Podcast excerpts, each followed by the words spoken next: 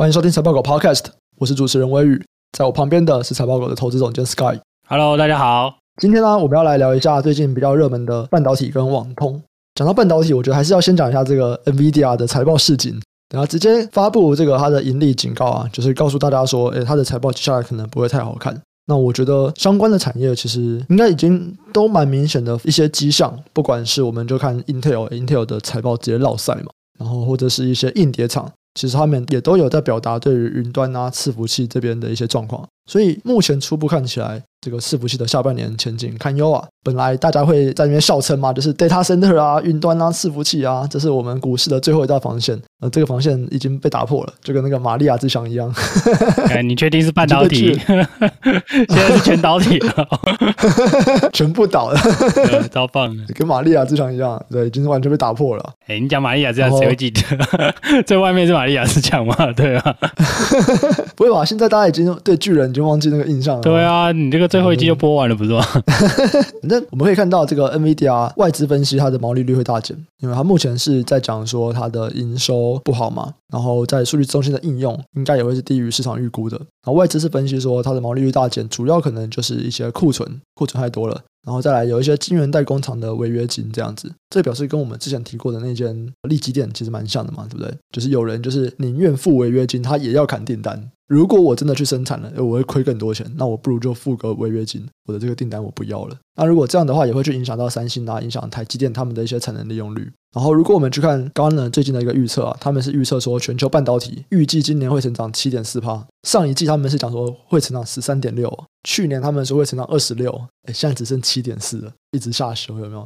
非常的夸张的一个幅度。那所以代表说什么？就是说我们现在啊，就算晶片短缺已经受到了缓解。但是来不及了，全球的半导体已经进到一个疲软期，所以我们现在就是说需求开始疲软，然后供给因为缓解了嘛，所以供给就开出来了，哇，这是一个非常糟糕的状况，供过于求，供给持续上来，需求持续下降。不是啊，这个他的预测嘛。预测可以随便改啊！嗯、哦，对啊，他们就改了很多嘛。不能说随便改，它就是上一季，它那个一个变动的过程嘛，它就是会跟着市况一起变动。对对啊，对对对，所以从后面看，它最新一期的感觉好像很准了、啊。嗯，当然越近一定越准嘛，这毋庸置疑的啦。哎，可是这个很有趣，你知道吗？这个其实台湾有先写、嗯。你说在伺服器不好吗？不是，就是 NVIDIA 这个东西啊。哦，真的吗？其实这是推得出来的。嗯，台湾报载当天早上就有人写了，嗯、而且之前就有人在传。如果只是当天早上的话，我觉得还好诶。这个消息应该说市场消息满天飞啦，就看你可不可以判断这件事。但是呢，NVIDIA 光是推迟台积电的一些新品的下单啊，这个之前就有人在传了哦，对吧、啊？这个很神秘哦。这个台积电是真的是就是一个占有关键地位嘛，嗯、所以你这些先进制程很多因为下单要经过它。然后刚好我们台湾人多多少少都有一两个朋友在台积电嘛，总是会有一些东西传出来的，嗯、对啊，所以这很有趣。就跟在戏谷的人，每个人都会认识有朋友在 Google，啊，没错。台湾的人，你你一定都有朋友在台积电里面，没错没错。所以多多少少你都会听到一些俄语啦。不过这是那个他那个是显卡那个，其实我觉得这很明确吧。你看那个市调网站，它每个礼拜都统计显卡的价格嘛，啊，我看都是一直跌啊，嗯、对啊，甚至已经跌到了接近供应商建议售价。嗯，这个我们好像以前有讲过嘛，但反正过去就大家拿这个来炒嘛。我建议你卖一百块啊，啊，你买不到我就卖贵一点喽。对，所以很多人在 monitor 这个价格。我最近跟一个 NVIDIA 的人聊啊，然后他就讲一个故事，我觉得蛮有趣的。因为我对 NVIDIA 没有到那么熟了，然后就有说，就是当时 SEC 说要罚 NVIDIA 钱，因为他没有去揭露他挖矿这边带来的获利的状况。然后因为 NVIDIA 自己也不知道嘛，他也不知道说他显卡卖出去以后到底多少是真的被用在电竞用途或者是绘图需求，然后多少是被拿去挖矿，他也不知道。然后因为 SEC 就要求他们一定要揭露，那他们也没办法揭露啊。他们后来他们就是把它锁住，就是不让 NVIDIA 的显卡能够去做挖矿用途。那想说，哎，如果我都这样做了，那我是不是就可以假设，就是没有用在挖矿用途了？那我就不用揭露了嘛，因为就没有，因为我都锁住了啊。结果 SEC 还是罚钱，那 SEC 还是罚钱以后，网络上面就出现说，你要怎么样去破解 NVIDIA 显卡不能挖矿这件事情？这一定有的吧？就是这个 NVIDIA 的人他就跟我说，他们里面就有人在笑说，应该就是因为他们里面的人不爽，就想说，我靠啊，我都已经锁住了，你还要罚我钱啊？那我要揭露，就大家来破解啊，这样，反正都罚我钱了。他的说法是，其实也不一定是外面的人破解这样。哎，你这个大概就等于是官方给的金手指一样啊、哦。对对对，没错，就是官方给的金手指。啊、当然，这就是八卦，大家就听听这是八卦。可是我觉得蛮有趣的，有一种说法就是说，哎，内部的人就是不爽，说，哎，我都已经锁住了还罚钱，那我就让大家解开这样。哎，蛮 make sense。我觉得不错。对 对啊，反正不管怎么样，就受到挖矿的影响嘛。对对对，每次受到挖矿影响，其实都蛮大的。现在开始说显卡新品，就是都是明年嘛。一开始是说第四季嘛，嗯，今年年初的新闻或者是法说，他都是提到说是今年第四季有可能会发新的显卡嘛。哎，现在大家都直接到明年了。嗯、你看伺服器也去明年了。嗯、现在看起来今年可能大家是一个嗯不期不待的状态啊。这也是在这种下跌的时候不要去出新品嘛。对，整个市场经济不好的时候不要出新品，卖起来数字不好看，我们就稍微缓一缓，看看明年的数字会不会比较好看。先卖一下库存啊，对，对，对，库存现在必须要打消，要花一点时间。嗯，对。我昨天有跟小郑录 podcast 啊，这个可能是下礼拜才会上啊。我们就在那边笑啊，就说现在这个伺服器防线被打破了。现在的防线已经变成是苹果了，现在的股市的最后一个防线变成苹果，还有汽车啊？哦，对，还有汽车，哇，这个车用最近涨很多啊。对啊，你你把我们的这个汽车放在哪里了，对不对？我前几天接受一个新闻的 YouTube 访谈专访，然后这种专访他们都很喜欢叫你去讲说，那你接下来看好什么产业，什么产业嘛？那个时候我就讲了几个，然后其中一个是车用，车用我就讲了一些车用电池啊，跟轮胎，然后还有网通。可是我讲完以后隔天就涨了，可是这个 YouTube 还没有剪出来啊！我就想说，我靠，这样到时候影片出来以后大家看，然后因为已经涨了嘛，那我们接下来就是要么就是不涨，要么就是小跌，到时候就要被讲说。嗯，这个马后炮有没有讲出来了？然后就跌了，我靠，要被骂了。啊，这不是很合理吗？不是天天都被骂吗？被骂才合理啊，对不对？呃，我们再来讲网通啊。那网通的话，我、哦、网通最近真的涨蛮凶的哦。那主要就是因为几个原因嘛。因为其实第一个就是各国都有这个基建，他们想要去增加他们的网通的基地台。然后再来，这个东西其实也不是现在才有的哦，之前他们就有在讲这个东西。可是之前缺晶片啊，导致这些网通设备也出不出去。那现在所有的晶片开始缓解了，哦，终于开始出出去了。我觉得这个东西跟前面我们在讲伺服器什么的就不太一样。我们在看一个东西，我们一定要去想供给是谁，需求是谁，供给的力量多大，需求的力量多大。今天在讲基建的时候，它的需求就是政府，这个需求是不太会变动的，就是政府不太可能说，诶，我定了一个法案通过。然后接下来我觉得经济不好哦，那我把法案收回了，我不要盖这些通讯设备了，不可能，我法案过了就是过了。只要这个需求是政府带动的，它是相对稳定的。这就这也是我们之前在讲说，为什么我们在二零一九年会看绿能是一样的意思嘛？因为这个需求是政府的东西，然后它是比较稳定的东西，比较容易验证啊。然后如果真的的话，它就会比较持续这样子。所以在基建网通这边，哎，需求是确定的，那现在供给可以开出来了，所以代表说我真的能够有一个市场的成长。以你来说，这是你看好网通的逻辑吗？我觉得网通比较难追了。我说实在的，嗯、我自己比较少追踪类似 set-top box 这一种，因为我觉得它其实不容易追踪。啊，我们举更简单的例子好了啦。我们家里买那个中华电信有没有那个网络那个啊？我忘记叫什么名字了。光世代吗？啊，对啦，光世代啦。对对对，瞎瞎的，对不对？嗯、啊，你不是会得到一台机器？对，一台黑色的。哎，对对对，那台黑色好像是合勤做的吧？旧的好像是合勤做的，新的我不知道啊。嗯，对啊，那个东西就是电信商跟这些网通厂采购嘛。对，你觉得电信商三天两头给你买吗？不会嘛？它是一批一批买的嘛，嗯、对不对？然后我今天先靠一百台，然后明天先再买一百台，这样类似这样子哦。我一批一批买这个东西嘛，所以。它其实是政府那个标案，你知道吗？嗯嗯，开一个标给你，大家来抢这样子。也因为是这样子，所以其实你就是要追踪的很勤。标案开出来了，大家赶快去标。我就觉得这个每一个期间起落会蛮久的啦。哦，对啊，所以其实我比较少追。哎，可是如果这个起落会很久，不就代表说它的趋势会比较持续吗？还是说没有？没有，它它的趋势其实是就是换机的时候啊。嗯。我的换机制是换通讯协定的时候，嗯，就是每一次有一个新的协定，其实其实是看协定比较准，因为其实我自己觉得这个本来都应该要在可能二零年或者二一年就要换了，嗯，因为五 G 其实早就起来了嘛，那个时候其实就应该要往下铺下去就对了啦。反正这种通讯的服务啊，都是一定要有这些电信商去买一些设备去推动嘛。只是说每一次的状况都有一点点不太一样，但主要的这个变换的点还是以这个通讯协定的改变为主要的推力就对了。所以是每一个世代的产品，只要它有一个新的规格出来，啊，这些网通设备它就会比较大量的去替换它们。对啊，新的世代一定就是啊，简单一点就比较快没，要不然你换来干嘛？对不对？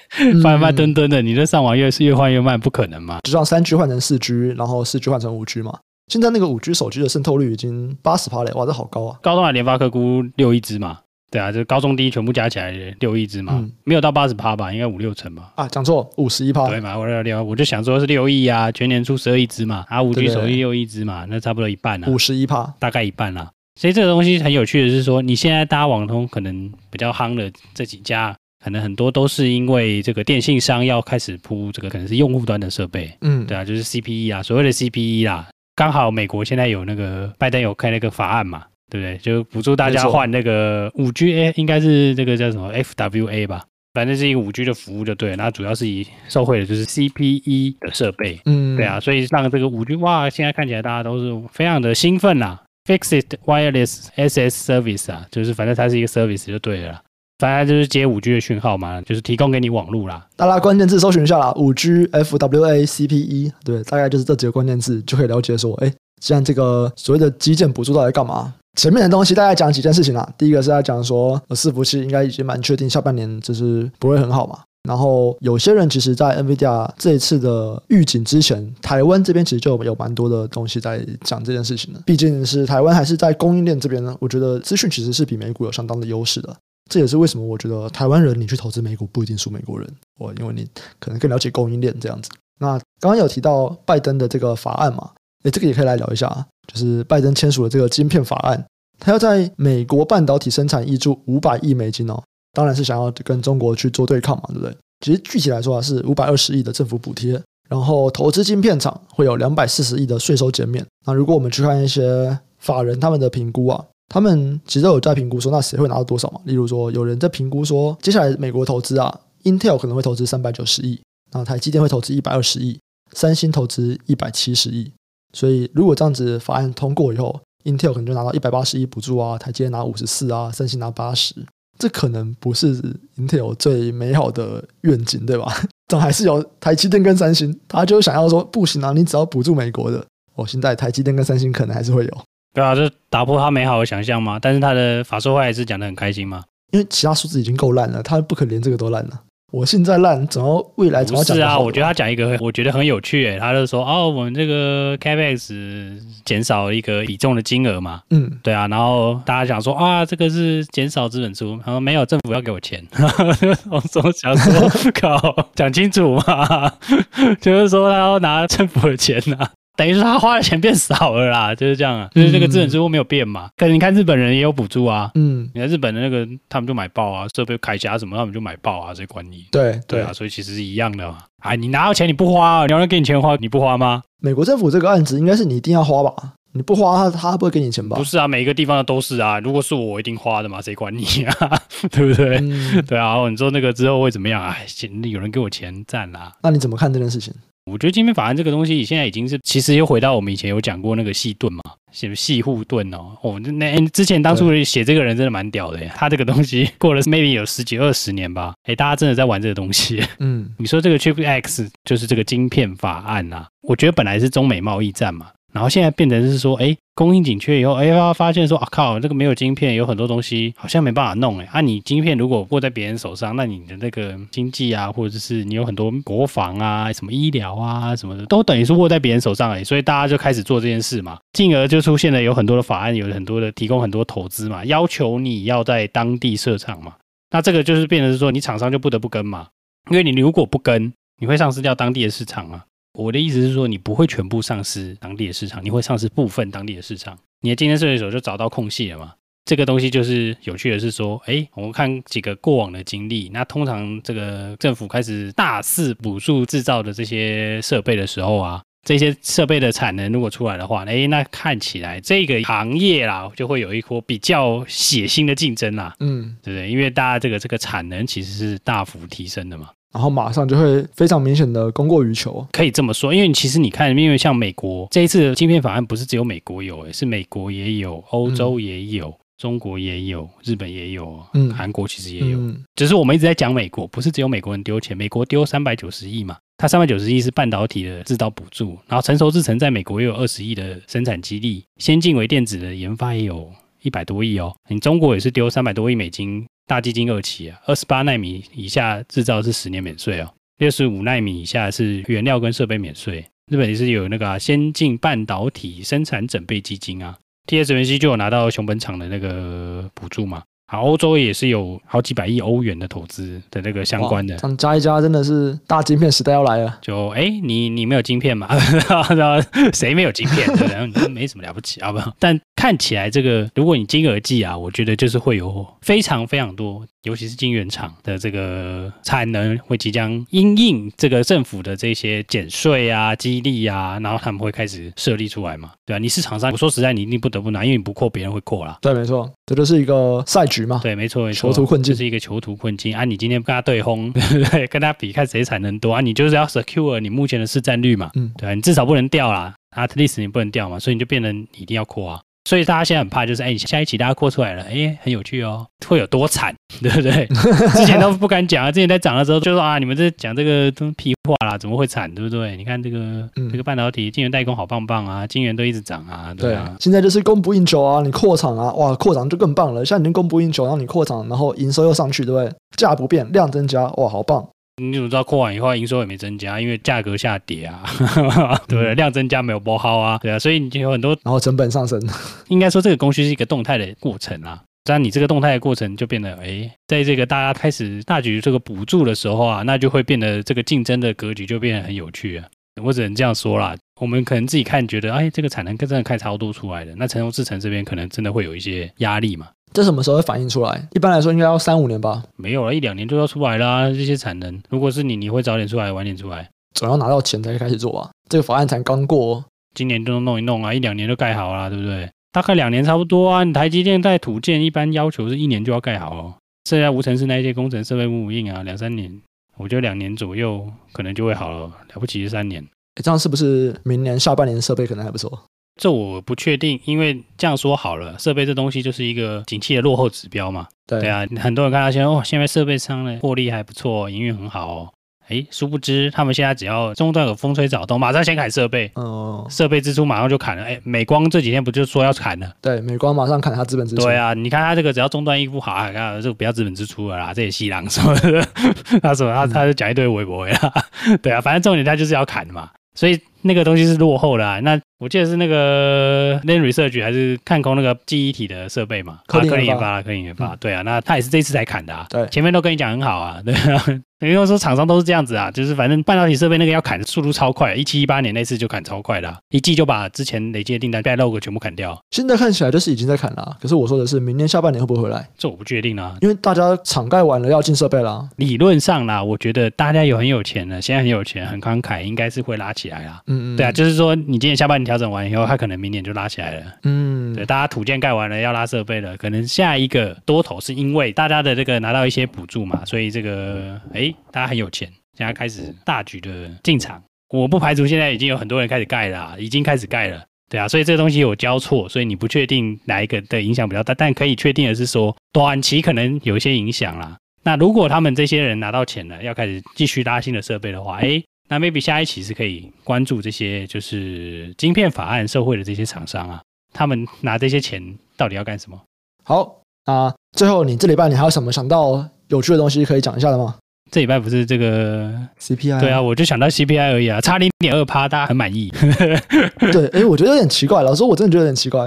我觉得不会啊，就是你其实这个预期已经到一个就非常悲观嘛。可是你现在已经论述已经逐渐的从通膨转到经济衰退了啊。不是那个经济衰退根本不用什么论述啊，你看直利率就知道经济衰退了。我之前不是一直有都有在讲。我们自己在内部在讨论的时候啊，应该说，如果经济真的衰退，本来通膨就会下来。你没有，你经济衰退，你啊，你就大家就不会买东西了，怎么会通膨，对不对？对啊，最简单的方法就是这样子啊。我看我没钱。那你现在 CPI 下来爽是什么？我觉得没什么好爽，就只是大家觉得不会升息啊。我觉得现在还有还有很好笑的是，也不能说好笑，出现过蛮多次这个状况的。你现在数据越烂呢？大家越满意啊，嗯、对不对？CPI 降下来算数据烂吗？哎，你反正只要是数据会影响升息降息的这种啊，哦，烂爆了，Fed 会考虑降息的那种啊，哇，大家现在很支持哎，哦，然后这这很棒，所以大家其实、哦、这个很烂，很棒。某种程度，大家还是觉得说，你只要能够刺激政府去刺激股市，就是好棒棒。应该说就是刺激市场，刺激经济，刺激经济，对对对对，我们要说对，就好棒棒。对，大家就会觉得嗯，太棒了，应该大涨予以庆祝，对不对？对啊，我这边不管是不是 price in 的啦，我觉得这也是过去几年，我这个要讲可能讲很久，这边稍微提一下，就是其实如果我们看从零八开始疯狂印钱，大部分的钱是在资本市场，而不是到实体经济嘛，所以其实对于投资人来说是比较爽的，因为钱比较多的是留在你持有的资产增值，然后大家其实一般在花的钱，然后并不一定有明显的上升，这样子就只是我的股票很值钱，这样很棒啊，对投资人来说说当然很棒啦，只是就不会流到实体经济嘛。换句话说，你今天如果是一般的经济也很好，经济的成长，你是主要是实体经济很发达，那你的资本市场不一定成长的比较多。可是如果今天是政府去撒钱，不管是用各种的财政措施，或者是用货币的措施去刺激这个市场，诶，大部分的钱是进到它的那个股票的价值或者债券里面，就比较不是进到一般的实体经济。那对投资人来说，他们可能更喜欢这个样子。没错，没错。所以现在这是这礼拜我觉得蛮这个反应很有趣啦。那很多人都会解读就是说啊。嗯好，未来可能通膨不会再是我们关注的焦点了啦。那现在大家可能会看别的东西嘛。嗯、最有趣的是说，哎呦，这几天的涨势啊，好像是存货循环已经已经走完了。没有，还没有，修正已经走完了。但股价有可能领先嘛？但是实体的修正还没有结束嘛？对，我们只能这样说。才刚开始啊，实体的修正才刚开始。我就是说，就是公司财报上，或者是说你真正库存在销的时候，其实才刚开始。对对对，就是多数的厂商其实都还是看到明年第一季还是在这个去库存的状况嘛。我们去看，其实库存的天数，有很多厂商，就是目前的高点的 Q two，他们高点不是在 Q one，高点是在 Q two。那 Q two 是什么时候？就六月三十嘛。现在是八月多。一般来说，去库存可能要去个三到六季，这每一种不一样。可是如果我们看过去，就是三到六季。六月三十往后九到十二个月，不管怎么样，绝对不会是现在啦。对啊，对啊，现在绝对才是刚开始而已。对，更不要说有没有可能九月三十号是下一波高点。对啊，看你的角度在哪里。因为有有些人觉得是说，哦，股价会领先大概一季，哎，那这个一季可能不一定对啊。那领先两季，哎，那有可能嘛？但只是说你一定没有办法看准，就是说，就是这个东西大家是一个不断去追踪的过程啊。嗯嗯，你可能只能大概推估说，哦，可能什么时候库存回到正常水位。但你不可能是说哦，我觉得可能九月三十号那一天就是库存的最低点什么的。第二季所有的，不论是从 Fabless 的这些 IC Design，这个我们上礼拜应该有提过嘛。现在看库存天数，好像没有人是低的啦。对啊，你现在看成长率啦，嗯，也都是高的嘛，Y O Y 嘛。你说的是库存成长，库存金额的 Y O Y 的成长率啊。对啊，所以表示你要降这些东西是需要时间的，你堆起来需要时间，降下去需要时间嘛。你当初误判了一两季。一季误判了，所以你堆起来一个库存嘛，所以你加把它降回去，你可能需要一到两季，甚至三季。如果用数据是可行的话啦，我们随便举个例子，就是二零一五年 Inventory Day 啊，就很惨啊，在第三季的时候，就是我记得那时候好像是那个美国也惨，中国也惨嘛，那时候大概降二三十天而已啊，一季哦，嗯、我是这个是 aggregate 所有东西全部加起来啊，就是所有的库存天数全部加起来，那大概降二三十天呐、啊，所以你看这个要降，如果你的超出水平。你可能是从九十天加到一百二十天，你要降三十天，你可能要一季非常非常惨哦。嗯，这个就是过往可能可以参考的资料，当然你也可以参考零八年有多惨嘛，看每个人的看法是怎么样啊。如果是参考公司的说法的话，公司的说法多半都是，哎，你第三季就是要去一去嘛，对，可能去到明年第一季看有没有机会这样子，看明年第二季有没有机会这样。哎，对 啊，反正第一季本来就很淡嘛，去年第一季是史上少见的第一季嘛，对，就是非常非常好，季增。对，很少第一季季增的嘛，就跟我们今天讲是第三季跟第二季如果是 flat，一定是第三季大于第二季了。通常来讲，没有一定啊，就是通常啊。如果如果是平的话，就是诶，大家看很差哦。平的就是不好啦，对啊。那现在是衰退啊，有一些人看衰退了嘛，但是哦，大家很害怕，就就是这样子啊。真的是看很差，对，就是他真的出来不一定是衰退，但是他会这样估，就表示他很害怕。对，没错没错。他觉得嗯，看起来怪怪，我们讲保守一点好了。大家不要预期太高啊，先帮你打预防针啦。对啊，打完预防针看会不会 fit 啦，对不对？对对对，没错没错。好啦，那我们这集就先到这边。那如果想要讨论的朋友啊，都欢迎到财报狗智囊团，这是我们的 Facebook 社团，或者是加入财报狗的 Discord 群组。那我们都会在里面去分享我们看到的东西，还有 Podcast 延伸讨论。那我们这集就先到这边，下集再见，拜拜，拜拜。